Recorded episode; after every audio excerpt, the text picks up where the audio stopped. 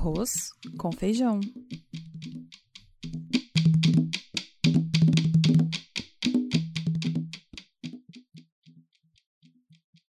Boa tarde a todos e a todas. O meu nome é John Wilkinson. Me formei nas ciências sociais e especializa na área da sociologia econômica e o sistema agroalimentar. Eu vou utilizar estes poucos minutos que eu tenho para apresentar a minha visão atual da evolução e dinâmica do sistema agroalimentar global. A maioria das análises focalizam o poder econômico das empresas líderes e a concentração oligopólica dos mercados ao longo da cadeia. E apontam os impactos sociais, econômicos e ambientais como indicador disso. Eu não tenho dúvida sobre esta questão do poder econômico, nem sobre as, as, os impactos negativos, tanto sociais, econômicos, como ambientais. Mas a minha interpretação da situação hoje, globalmente e também no Brasil, é um pouco diferente e um pouco mais otimista e, ao mesmo tempo, eu acho realista em relação às transformações atuais no sistema agroalimentar.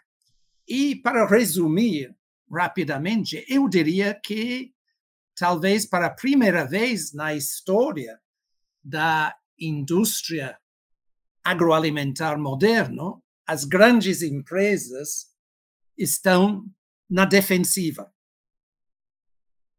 e estão sendo forçados, muitos a contragosto, outros reconhecendo a necessidade de se ajustar a uma nova agenda. Nova agenda essa que está sendo eh, imposto por distintos setores da sociedade. Eu vou tentar recapitular rapidamente este argumento. A partir dos anos 70, os movimentos sociais na agricultura e no lado de consumo, eles aumentam, aceleram e expandem a nível global.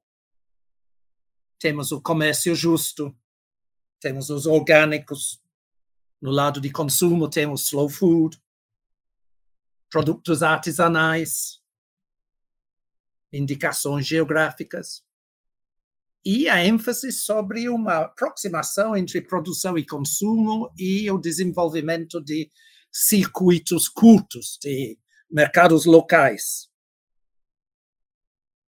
Junto com estes mercados mais, estes movimentos sociais mais ligados à, à agricultura, temos desenvolvimentos parecidos a nível urbano, a nível da demanda, a nível do alimento, sobretudo em termos de saúde pública.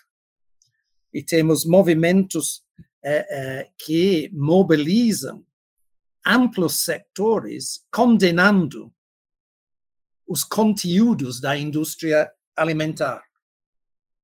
Açúcar, sódio, gorduras saturadas. E as suas consequências na obesidade, diabetes, nos, nas doenças cardiovasculares, como sendo os problemas de saúde mais importantes no mundo moderno. Governos locais e nacionais incorporam cada vez mais aspectos desta agenda em suas políticas, em suas regulações e em suas diretrizes para a dieta saudável. E, em cima do, de tudo isso, temos globalmente a questão do meio ambiente e do clima, que está criando uma agenda de convenções globais sobre os metas de sustentabilidade, sobre metas para baixar as emissões de efeito de estufa, é, globais também, acordos globais sobre biodiversidade, e que isso está esse vai hoje em dia muito, muito além das palavras e é, é, é concretizado em acordos e metas estabelecidos tanto por países quanto por empresas a nível global. E para finalizar, a nível do mundo acadêmico científico, as críticas, estas, este conjunto de críticas que coloquei uh, uh, agora, são uh, absorvidos e respaldados hoje em dia a nível dos setores dominantes da comunidade científica e acadêmica, o mainstream em publicações como o Lancet e outras publicações que dá o tom da posição da comunidade científica e que é fundamentalmente um consenso de todos estes aspectos da sociedade que o sistema alimentar como está está quebrado e precisa ser radicalmente transformados. Face a esta situação, muitas empresas que inicialmente simplesmente incorporaram o discurso, o que se chama greenwashing, né, nos seus relatórios, eles estão também reconhecendo o novo tempo e ajustando suas metas e suas estratégias para se alinhar melhor com estas críticas. E estão fazendo isso por quê? Porque, para a primeira vez desde o início da indústria agroalimentar, no meados do século XIX, temos uma nova geração de empresas surgindo que não simplesmente querem complementar as produções das empresas líderes, mas querem substituir os produtos das empresas líderes por produtos mais saudáveis, orientados a uma crítica fundamental também à dieta de proteína animal. E aí entra um grande complicador de todo este cenário.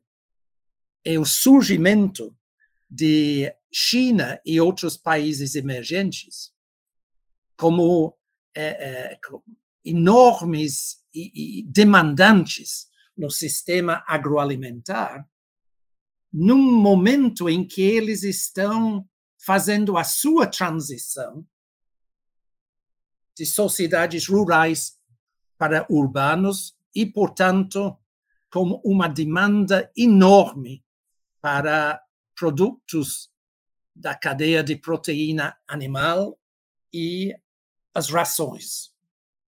Temos que lembrar, estamos tratando na China de uma população de 1,4 bilhões. É uma coisa inédita na nossa história. E agora, todos estes países estão fazendo a mesma trajetória que Europa, os Estados Unidos e mesmo a América Latina já fez há cinco ou seis décadas. Então, por um lado, parecia que toda esta evolução de crítica ao sistema agroalimentar ia para água abaixo, dado a enorme demanda para produtos que exigem escala, destruição das florestas, uso de pesticidas e, e uso de água né, como as grandes commodities. E isso tem, tem acontecido, de fato.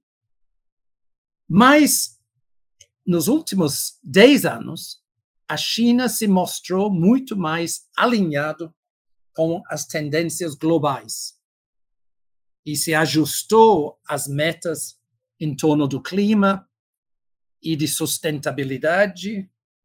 E, além disso, tem a maior classe média do mundo agora exigindo produtos de qualidade. Assim, muito embora tenha este enorme eh, eh, pressão exercida pela expansão de China e outras economias, crescentemente estes países estão sendo incorporados nas no novas prioridades em torno, sobretudo, do meio ambiente, mas outros aspectos da sustentabilidade. Então, qual é a situação é, é, em termos de transformações tecnológicas né, que acompanha este processo de contestação do sector dominante que eu descrevi para vocês é, é, no início desta apresentação. Eu diria que estamos face a uma convergência de duas trajetórias de tecnologias é, é, que prometem ou ameaçam, dependendo do seu, seu ponto de vista, né, a dinâmica do sistema agroalimentar. Eu estou falando do tratamento de dados em grande escala, com o uso de aprendizagem de máquinas e inteligência artificial, por um lado, a chamada Big Data, e os avanços na genética, sobretudo os avanços no tratamento a nível de microorganismo e moléculas para a produção de proteínas e outros ingredientes eh, eh, com características eh, radicalmente novos. O que está acontecendo? Como, como este sistema de inovação potencial está transformando o sistema agroalimentar hoje?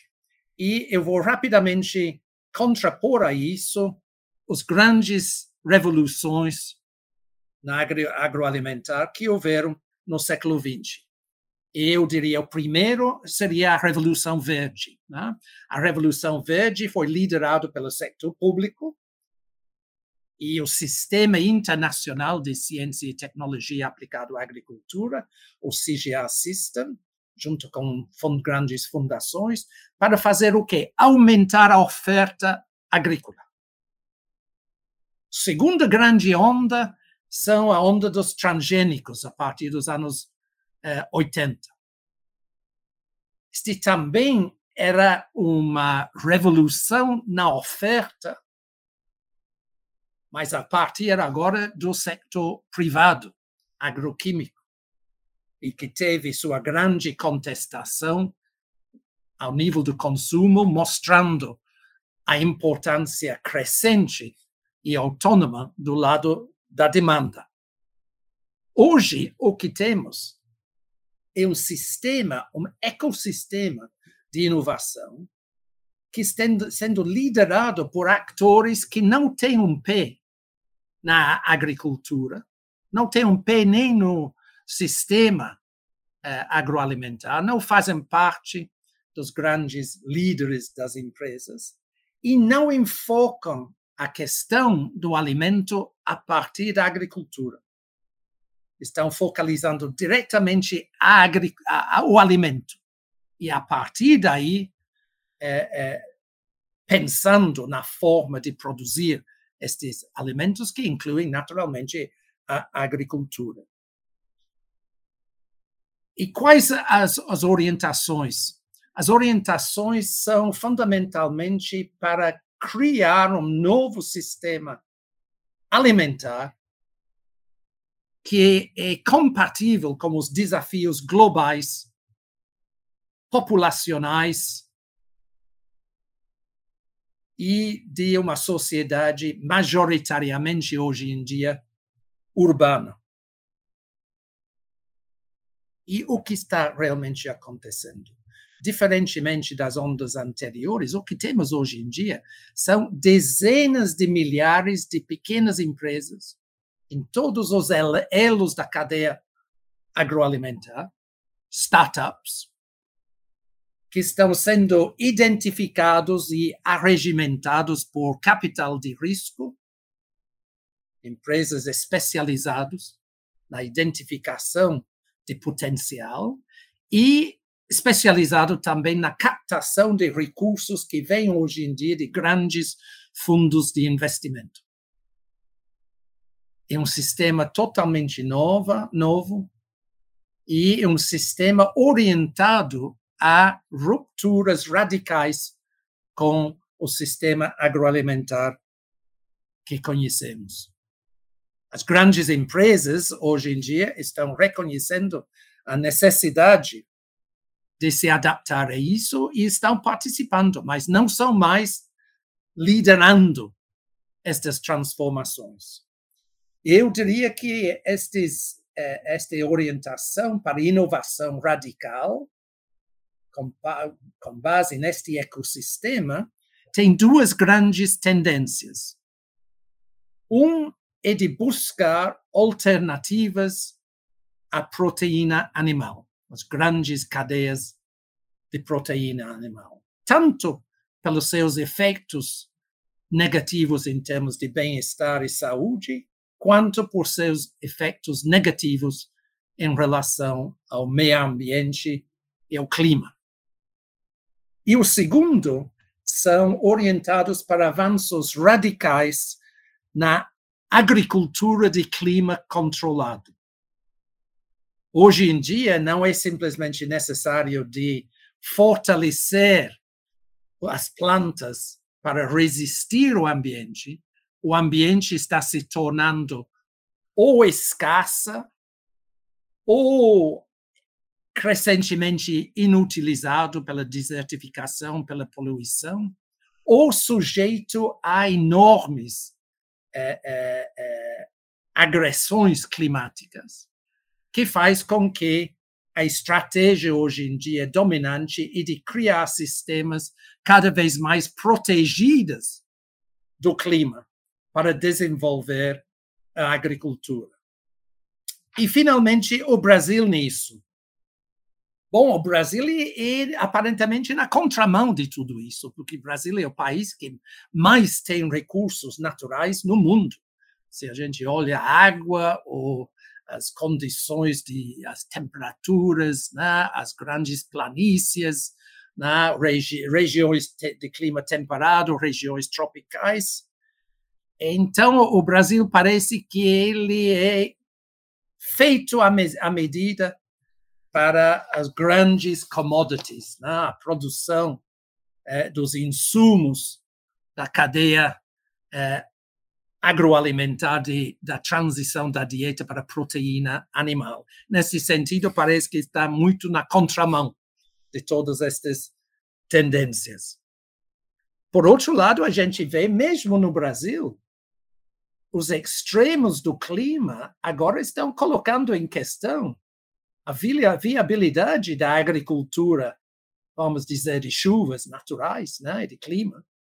Eh, no Rio Grande do Sul, a sequia é, prolongado, que agora começa a ser o novo normal. Né? As indicações que o desmatamento na Amazônia está mudando o ritmo né? e, e o fluxo das águas também começa a ser uma preocupação.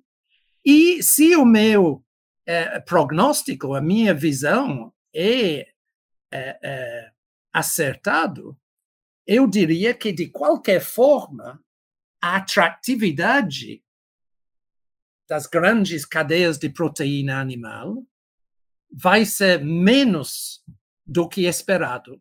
E em poucas décadas, provavelmente duas décadas, a, a, a, o sentido de arriscar a nossa riqueza biomas dos cerrados e da Amazonas para um leque, eh, eh, uma dieta que está em declínio. vão ser cada vez mais colocados em questão. Por outro lado, temos que lembrar que o Brasil é fundamentalmente um país urbano, e de urbano não recente, já se urbanizou desde os anos 60. É mais urbano do que, urbano do que muitos países é, é, é, da Europa. Os movimentos dos consumidores é, é, é muito forte também. E os experimentos em é, alimentos mais afinados com conceitos de bem-estar e saúde, são movimentos, se transformam em movimentos muito eh, significativos aqui no Brasil. E temos eh, eh, uma série de startups, de este ecossistema de startups no Brasil. Obviamente, no Brasil, por ser um país, o mais poderoso país do agro do mundo, a grande parte dos startups são é, é, nesta parte de digitalização da agricultura de precisão e por aí vai. Mas também o Brasil está se destacando no desenvolvimento dos setores de ponta na nova dieta de proteína vegetal, é, a nova fazenda é, agora virou uma empresa global. E um, para finalizar, uma coisa inédita é que as grandes empresas de carnes parecem que eles estão se vendo mais como empresas de proteína do que simplesmente empresas de carnes. E eles também estão se adaptando à explosão e crescimento de mercados para proteína vegetal. Então, estas são algumas ideias só para alimentar as discussões em torno eh, eh, das grandes transformações no sistema agroalimentar mundial e a posição do Brasil nisso.